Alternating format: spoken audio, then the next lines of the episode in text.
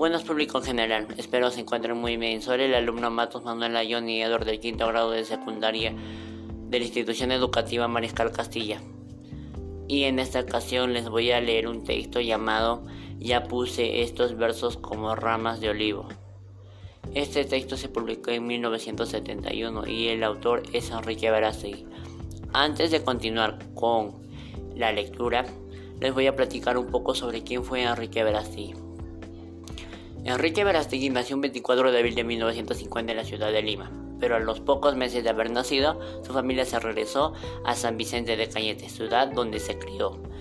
Tiempo después se lo trasladaron a Lima. Estudió economía, administración y contabilidad en la Universidad Nacional Mayor de San Marcos. Em, dirigió y redactó una entrevista político-económica de su facultad. En 1976 escribió un pequeño tratado de estilo para INIDE, Instituto Nacional de Investigación de la Educación en el Perú. Además, trabajó como, em, trabajó como entrevistador en, en, muchos, en muchas revistas, trabajó para revistas de la Amazonía y fue periodista, y fue periodista en todos los diarios de Lima. También em, fue seleccionado para representar a América Latina en el homenaje que los intelectuales del mundo entero le rindieron al poeta Allen Ginsberg en la residencia de estudiantes y artistas americanos de París. En 1978, representando a la comunidad peruana, lee sus poemas ante la tumba de César Vallejo, lo que le valió las felicitaciones de Julio Ramón Ribeiro. Bueno, después de escuchar un poco sobre la biografía de este escritor, vamos a pasar con la lectura del texto. Bueno, eh, empecemos. Ya puse estos versos como ramas de olivo en la tumba de su abuela, recordando cada momento que vivió con ella, levantándole, diciéndole y orientándoles con prohibiciones de hablar con locos o pillar los frutos en el mercado.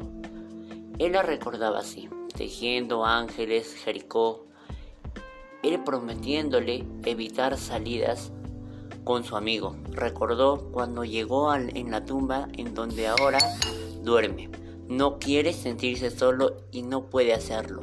Los años de compañía de ella, de su abuela, le hacen recordar que iba caminando por la hierba, conversando con su canto. En el campo ella delirá sobre cómo fueron sus pagos durante la noche que ahora yacen en un ataúd. Él volando como un ángel repartiendo regalos. Recordó también aquel momento en que se despidieron al ingreso de la universidad, día en que se llevaban a neoplásica. Todo aquel día tenía la sensación de muerte en los labios, con el llanto. Cruzó entre las personas, los jardines. Tenía la sensación de muerte y vecinos sin sentido y llegó a donde estaba ella hasta su tumba.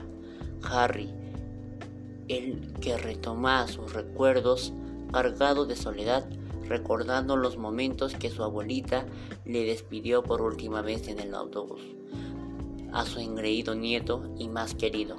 Hoy volvió después de 28 días a estar en una hierba junto con los ángeles de Jericó, saludar a su abuela y estar ahí a su lado para siempre.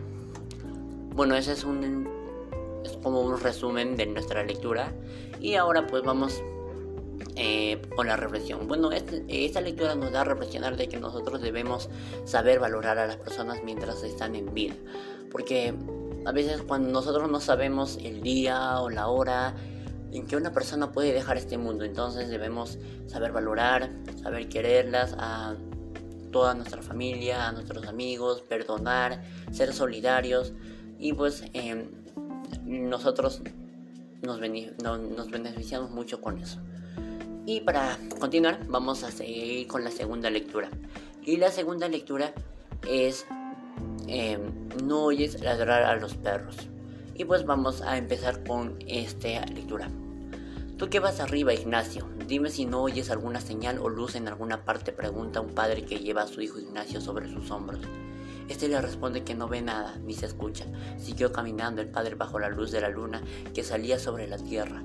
grande e luminosa, dando claridad a la noche, bajo tropiezos, cruzando orillas de arroyo y montando piedras.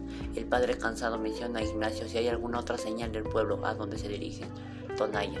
Ya deberíamos haber llegado, nos dijeron que se encuentra detrás de un monte, el cual ya hemos pasado hace horas atrás. Fíjate bien, Ignacio. A ver, ¿no oyes el ladrar a los perros? Acuérdate, Ignacio, dando el reproche del padre y su cansancio, Ignacio pide que le baje. Su anciano padre se recueste sobre un paredón, reposó el cuerpo ahí, no se sentó, pues no hubiera podido recoger el cuerpo de Ignacio. Preguntó a su hijo cómo se sentía. Ignacio no estaba bien, hablaba poco, temblaba. Su padre sentía debilidad, sabía cuando le agarraba a su hijo las sacudidas. Al caminar, pues el cuerpo se, se zarandeaba. Ignacio le dice a su padre que lo baje, pues sentía mal, pero el padre no lo hace. Permanece en sus hombros. Busca aquel pueblo para poder tener ayuda y la atención para su hijo, que no lo considera de esta forma. Todo lo que hace es solo por motivos de su madre. Ella lo alentaba y animaba, por eso hace esta acción por su hijo, ya que no lo consideraba como tal por sus malos pasos. A partir de Ignacio tomó malas decisiones, viviendo con robos, matanzas, a gente buena caminando, recordando juntos su situación de vida con su madre. Cuando llegó Ignacio, pidió agua a su padre. Hablaron durante el camino, la disfruta. La difunta madre, la difunta madre, al, seguir caminando, recordaron juntos toda su situación vivida. Lo único que deseaba era que el sostén, su fortaleza, quería que sea fuerte y creciera, pero él era muy rabioso.